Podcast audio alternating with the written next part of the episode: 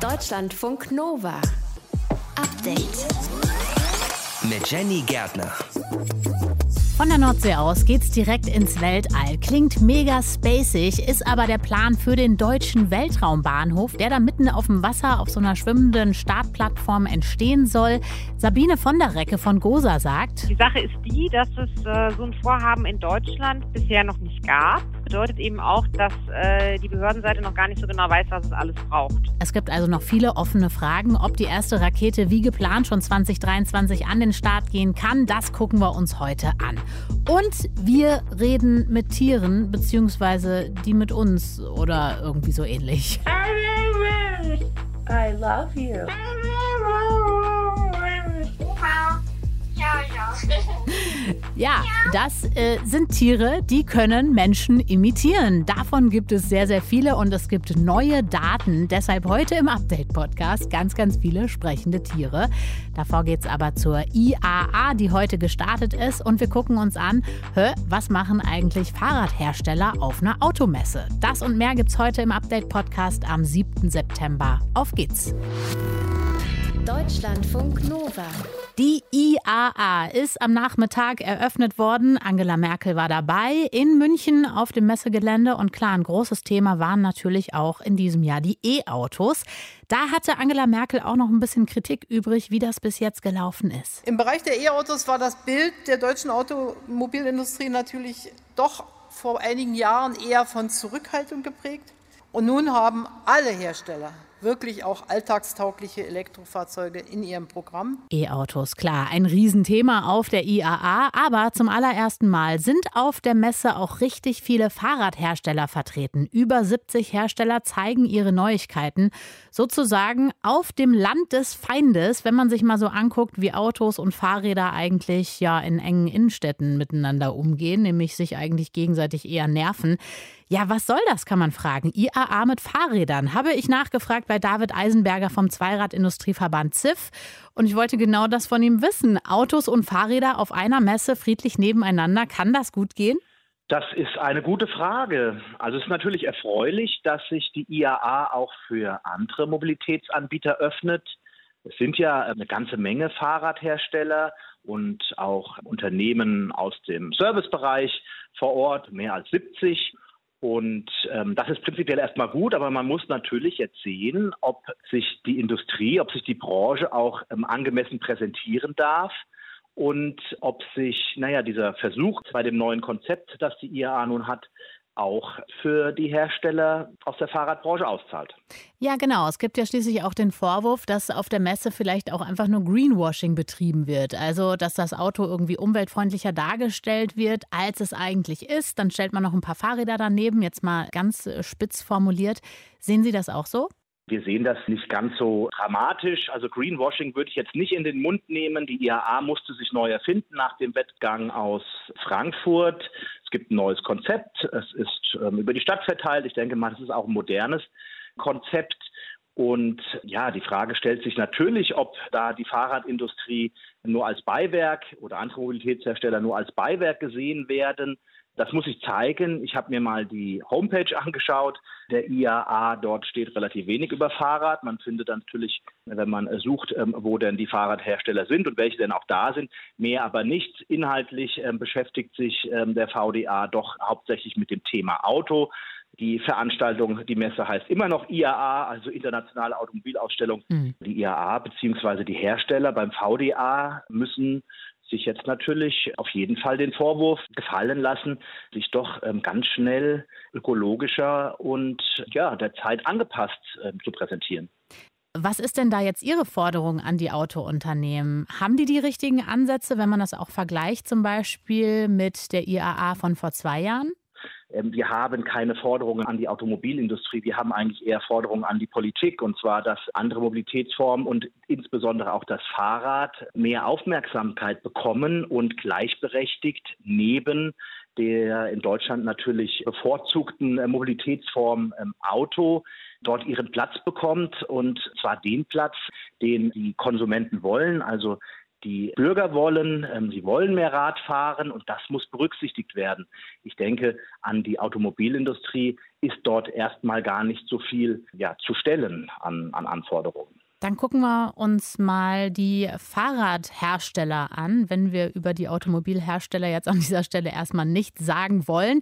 Fahrräder, die bekommen ja jetzt alle eigentlich einen Akku gefühlt und da wird ja auch viel Stahl oder Alu verbaut. Ist die Fahrradindustrie da auf dem richtigen Weg? Nun gut, äh, der Erfolg des E-Bikes, der ja schon seit vielen Jahren anhält, wir ähm, haben ja zweistellige Wachstumsraten von Jahr zu Jahr, ist das, was der Verbraucher möchte. Stahl und Aluminium ähm, wurde auch schon davor im, im, im, Fahrzeugbau verwendet bei Fahrrädern, ähm, das natürlich auch bei den E-Bikes. Und ähm, deshalb sind wir da auf jeden Fall auf dem richtigen Weg. Trotzdem gab es ja rund um die Messe viele Proteste vorher. KritikerInnen sagen zum Beispiel, dass es einfach weniger Autoverkehr geben muss, egal ob jetzt mit Verbrenner oder mit Elektromotor.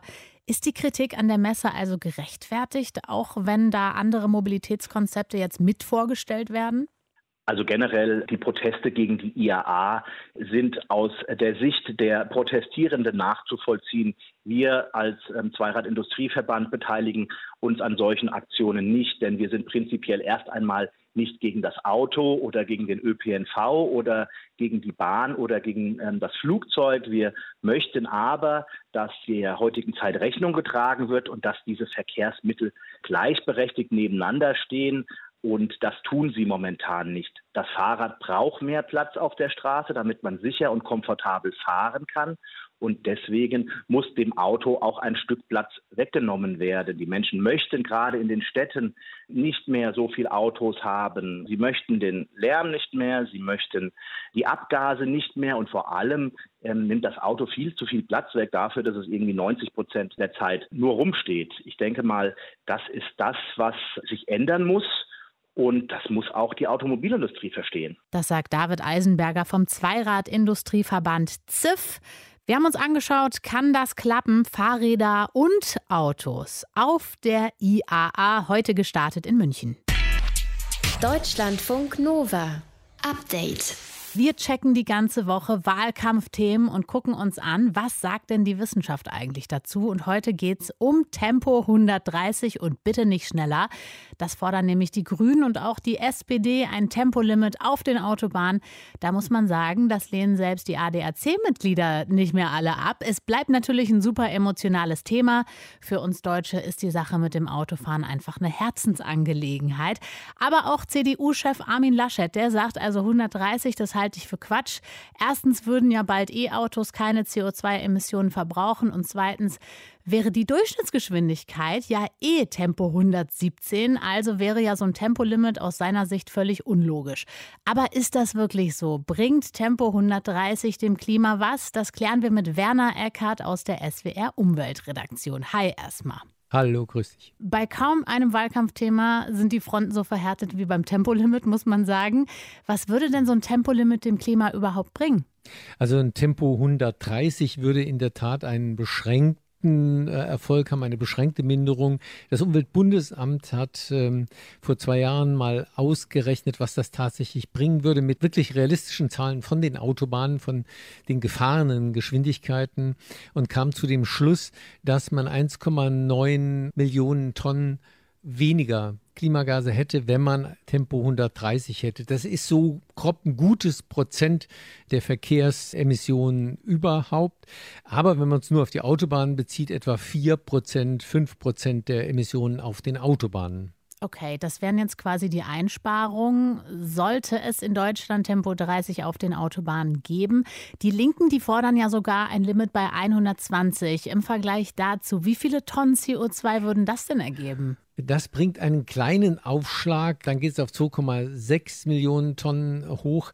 Das ist aber immer noch eigentlich relativ wenig. Tatsächlich ist der größte Effekt, wenn man das unter Klimaaspekten sieht, Tempo 100. Da macht sich das wirklich bemerkbar. Wenn man ein Tempolimit hat, dann landet man bei etwa na, drei bis vier Prozent der Emissionen, die der Verkehr verursacht. Das ist also deutlich spürbar. Nur auf die Autobahn bezogen sind das dann schon na, äh, mal vier, also so 15 Prozent etwa. Ja, oder wie in Paris Tempo 30 in der Innenstadt. Aber nein, Scherz beiseite. Im Netz wird ja gerade argumentiert, dass diese CO2-Einsparungen durch ein Tempolimit eigentlich nur ein Tropfen auf dem heißen Stein wären. Stimmt das? Äh, das kommt darauf an, von wo aus man das sieht. Also wenn man das bezieht wirklich auf den Gesamtverkehr, dann hat man ja gehört, sind die Größenordnungen nicht gerade gigantisch. Aber der Verkehr ist der Sektor, wo bislang eben schlicht gar kein Erfolg bei der ähm, Emissionsminderung stattgefunden hat und wo man ihn sehr schnell braucht. Es gibt ja Sektorziele im Klimaschutzgesetz und gerade im Verkehr muss eigentlich noch in diesem Jahr ganz, ganz viel passieren. Da müssen die Emissionen um 25 Millionen Tonnen runter.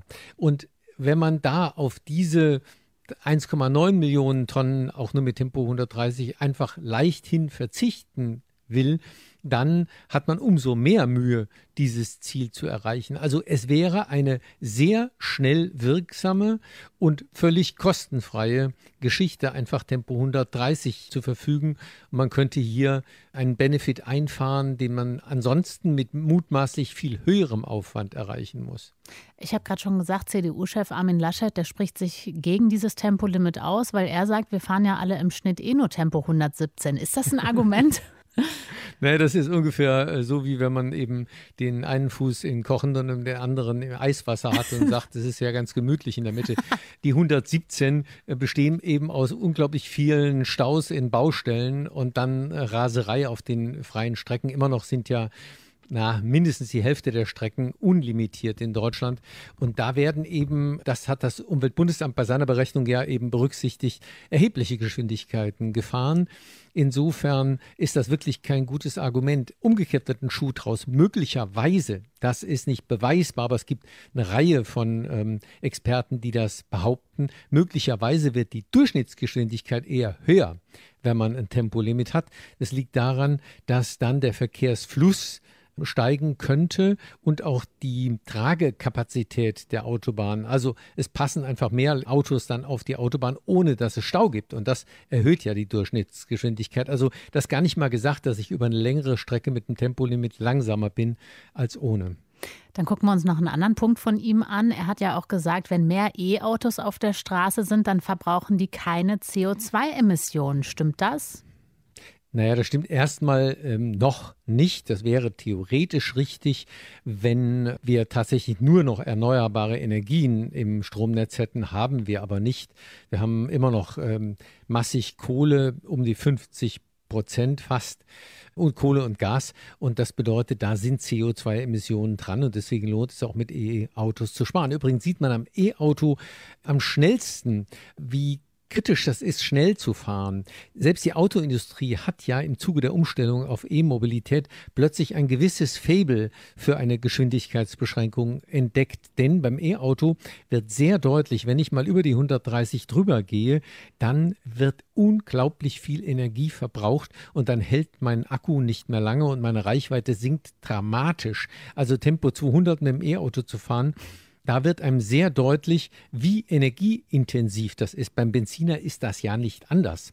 Das bedeutet, da in der Spitze wird eben sehr, sehr viel Energie verbraucht und äh, möglicherweise sinnlos verbraucht. Und deswegen wäre eine Beschränkung da schon ganz sinnvoll. Bei E-Autos schon ganz und gar. Wenn man Reichweite will, braucht man eine Geschwindigkeitsbeschränkung, ob die staatlich verfügt ist oder ob man die einfach freiwillig mit dem Fuß einhält. Das lernt man da ganz, ganz schnell.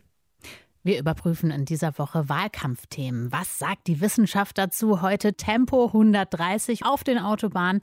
Erklärt hat uns das Ganze Werner Eckert aus der SWR Umweltredaktion. Danke dir. Gerne. Deutschlandfunk Nova. Update. Wahrscheinlich seid ihr im Netz auch schon mal über diese Videos gestolpert mit sprechenden Tieren. Ich finde die persönlich großartig. Zum Beispiel Mishka, der ist ja schon ziemlich famous, dieser Talking Husky auf YouTube. I love you. Oder auch dieser Vogel Beo namens Mogli. Oma. Ja, ja. ja. Der einfach auch noch schön miauen kann wie eine Katze. Ich finde es immer wieder erstaunlich, wie gut vor allen Dingen Vögel darin sind, auch unsere menschliche Sprache zu imitieren. Aber ganz offensichtlich ist das noch weiter verbreitet, als man bisher dachte und das auch bei anderen Tierarten. Jetzt ist eine erstaunliche Tondatei aufgetaucht und zwar von einer Ente. Verena von Keitz aus dem Deutschlandfunk Nova Update Team. Du hast es dir angehört. Erzähl uns bitte den Fall. Was ist das für eine Ente? Es geht dabei um Ripper. Das ist eine australische Moschusente, die in den 1980er Jahren von Hand aufgezogen worden ist und von der damals Tonaufnahmen gemacht worden, auf denen sie sowas sagt wie You bloody fool. Also hören wir mal rein.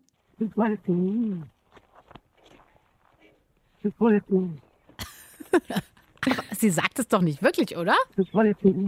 You bloody fool? You bloody fool. Also es ist schwer zu sagen, aber sie imitiert äh, an der Stelle sehr eindeutig die menschliche Sprache, vermutlich von demjenigen, der oder die sie von Hand aufgezogen hat. Vielleicht sagt sie ja auch nicht Fool, sondern Food, also Futter. Wer weiß, was sozusagen sie damals gehört hat.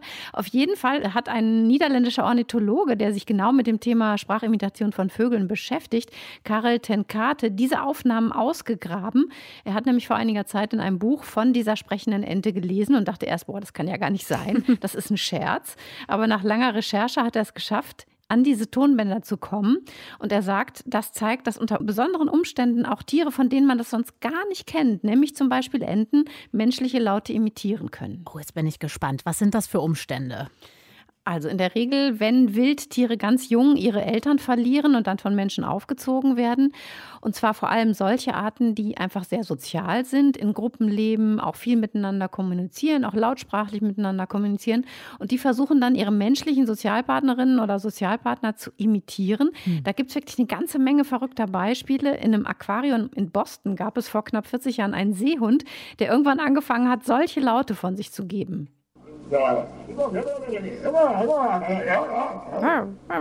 Ja, ne? Der war natürlich die Attraktion und auch von Delfinen und anderen kleineren Walarten gibt es Anekdoten, dass sie plötzlich in Gefangenschaft nicht mehr Wale sprechen, sondern menschlich, wie dieser Beluga namens Nock im Aquarium von San Diego.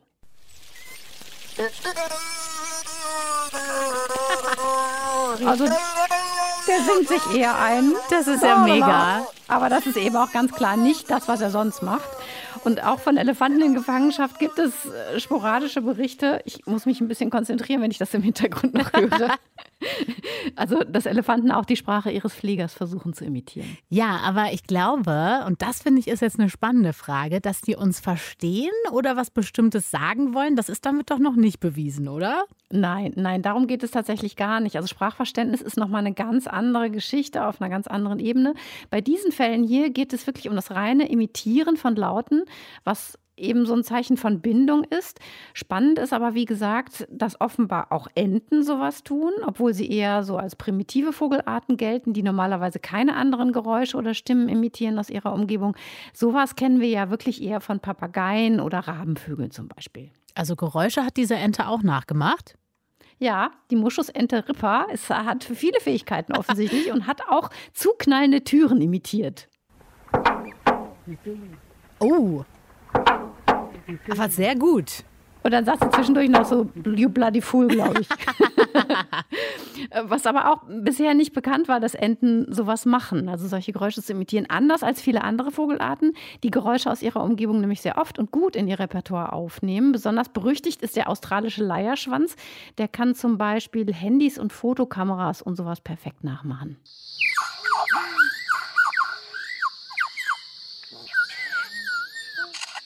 Ja, klar, witzig. Da war nochmal eben die Fotokamera Der am Ende. Auslöser, ja. Aber sowas können übrigens auch hier ne, bei uns Amseln und Singdrosseln ganz gut. Da musst du gar nicht nach Australien reisen. Warum machen die Vögel das? Die wollen ja jetzt wahrscheinlich kein Handy als Sozialpartner haben. Nee, dahinter steckt wieder was anderes. Es gibt viele Vogelarten, die sich vom Gesang anderer Vogelarten, ich sag mal, inspirieren lassen. Man könnte auch sagen, sie klauen bei denen.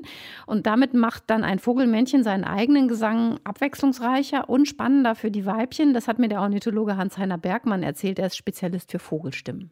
Für den ist das leichter, irgendetwas von einem anderen Vogel zu übernehmen, nachzumachen, als was zu erfinden. Das Beste sich rauszusuchen und da was Gutes draus zu machen, damit kann der brillieren, damit kann der glänzen bei den Weibchen. Also es ist in vielen Vogelarten angelegt, auf Geräusche in der Umgebung zu achten und sie auch ins Repertoire zu übernehmen, sie zu imitieren. Und das können dann aber auch wiederum, und jetzt kommen wir wieder zurück an den Anfang, wieder menschliche Geräusche sein. Das möchte ich dir nicht vorenthalten, diesen Leierschwanz. Oh no. Sag mir nicht, das ist ein Vogel. Das ist der Vogelleierschwanz, der australische Leierschwanz. Der macht ein Baby nach. Das ist ja Wahnsinn. Ich weiß nur nicht, ob man damit als Vogelmann so richtig gut Weibchen anlockt. Also ich glaube tatsächlich eher nicht. Aber spannend ist es natürlich. Viele Vögel und auch andere Tierarten können unsere menschlichen Stimmen nachmachen. Sogar Enten, wie sich jetzt gezeigt hat. Infos waren das von Verena von Keitz. Danke. Deutschlandfunk Nova. Update. Wenn deutsche Unternehmen oder Institutionen Satelliten ins All schießen wollen, dann müssen die echt weit reisen. Nach Kasachstan zum Beispiel, zum Weltraumbahnhof Baikonur oder nach französisch Guyana, nach Kourou. Aber das wäre doch eigentlich ganz super, wenn es so einen Startplatz für Raketen direkt hier in Deutschland gäbe, oder? Das sagt nicht ich, das finden auf jeden Fall Vertreter der deutschen Raumfahrtindustrie und offenbar auch der Bundeswirtschaftsminister. In dessen Beisein wurde eine Absichtserklärung unterzeichnet für so einen deutschen Weltraumbahnhof. Wie der genau aussehen könnte und vor allen Dingen, wo genau der hin soll, das erzählt euch jetzt Deutschlandfunk Nova Reporter Timo Nikolas und der ist dafür schon mal so ein paar Jahre in die Zukunft gereist. An einem Morgen im September 2023 wird in Bremerhaven ein riesiger Metallcontainer auf ein Schiff verladen. Er ist etwa 40 Meter lang, Dutzende Tonnen schwer und verschwindet im Bauch des Schiffs. In dem Container ist ein sogenannter Micro-Launcher. So nennt man kleine Raketen, die noch kleinere Satelliten, etwa in der Größe von einem Schuhkarton, ins All schießen können. 250 Seemeilen lang ist die Reise des Schiffs, das sind nicht ganz 500 Kilometer. Ungefähr einen Tag braucht die Crew dafür, dann haben sie ihr Ziel erreicht. Den äußersten Rand der sogenannten ausschließlichen Wirtschaftszone. Das ist ein Bereich der Nordsee, in der Deutschland noch gewisse Hoheitsrechte hat. Und an diesem Ort, von diesem Schiff aus, soll in wenigen Tagen eine der ersten Raketen aus Deutschland ins All fliegen.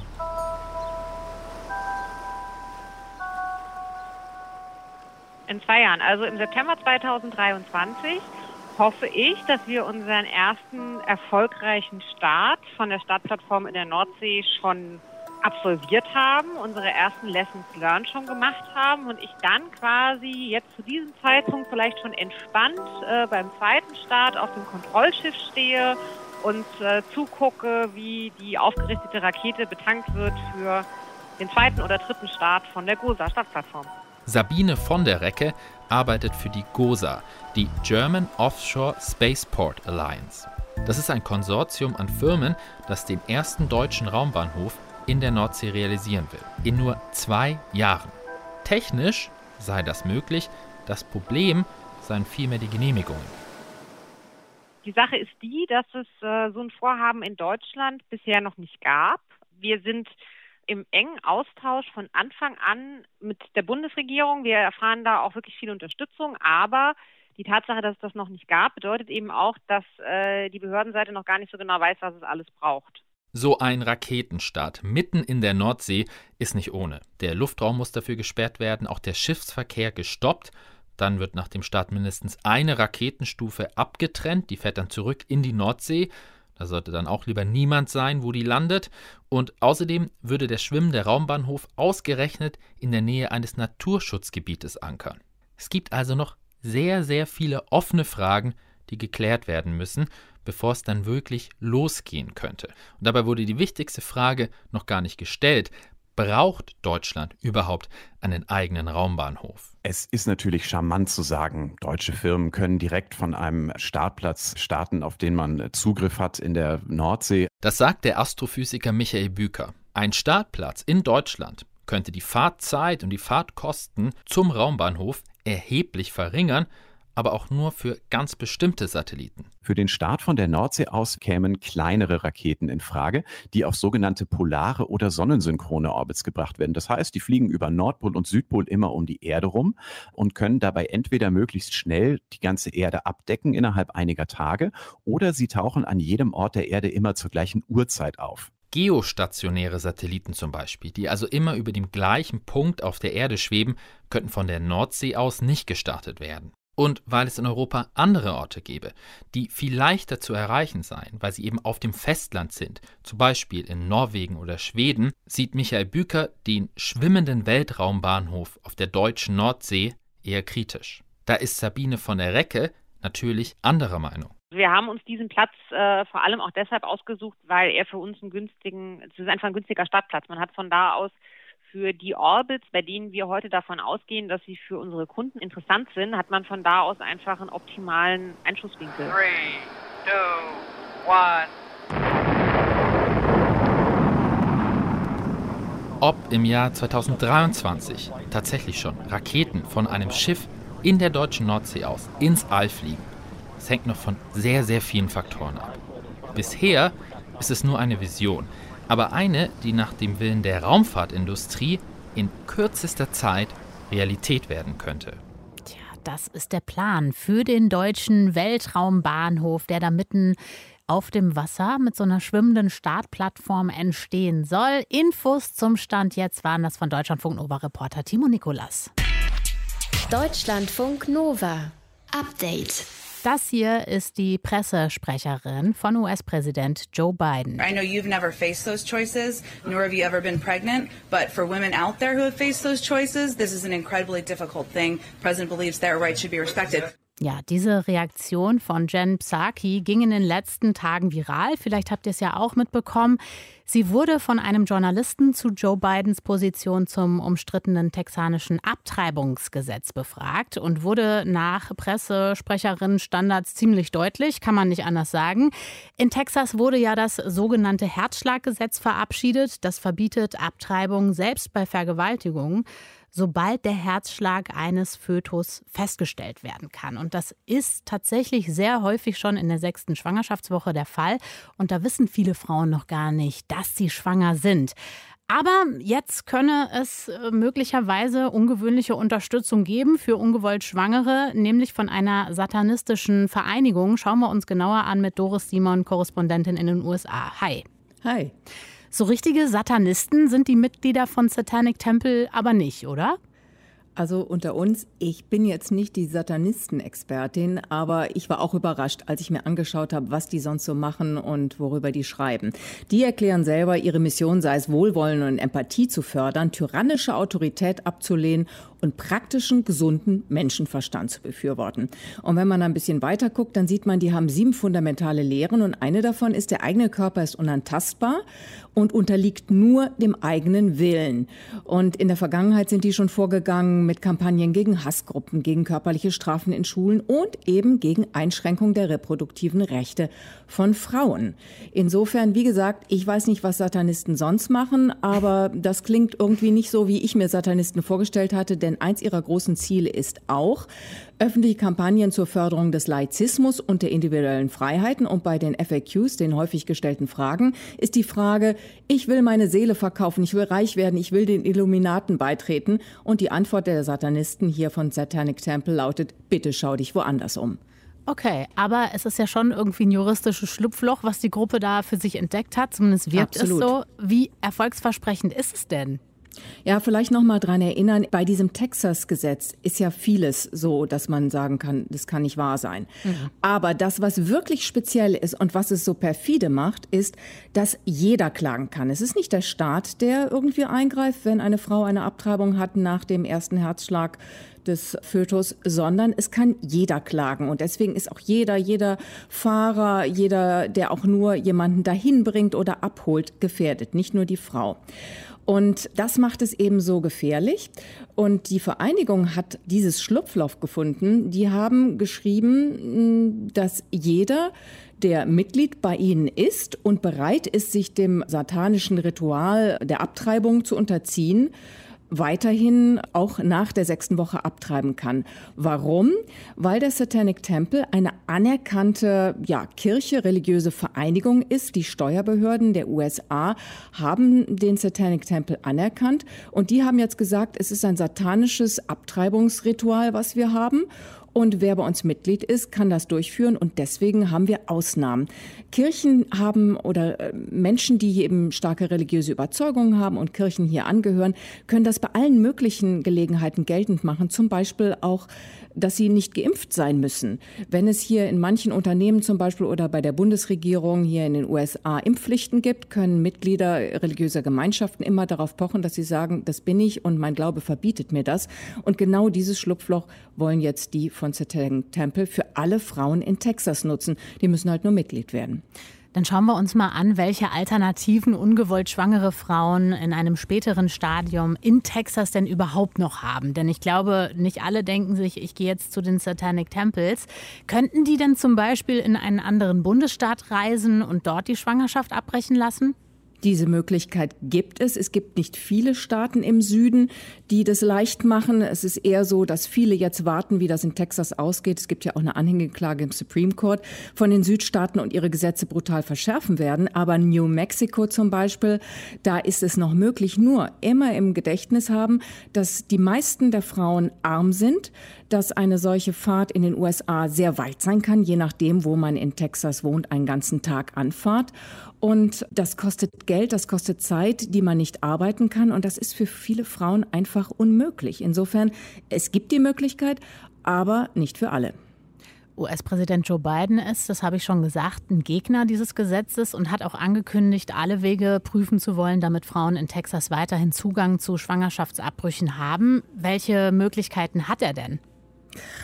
Nicht so viele. Der Justizminister hat gestern noch mal erklärt, dass die Bundesregierung auf jeden Fall alles tun wird, wenn eine Klinik oder Praxis die Abtreibung anbietet, angegriffen werden. Auch das ist natürlich vorgekommen in der Vergangenheit, um diejenigen, die dort arbeiten oder die dort eine Abtreibung vornehmen lassen wollen, zu schützen.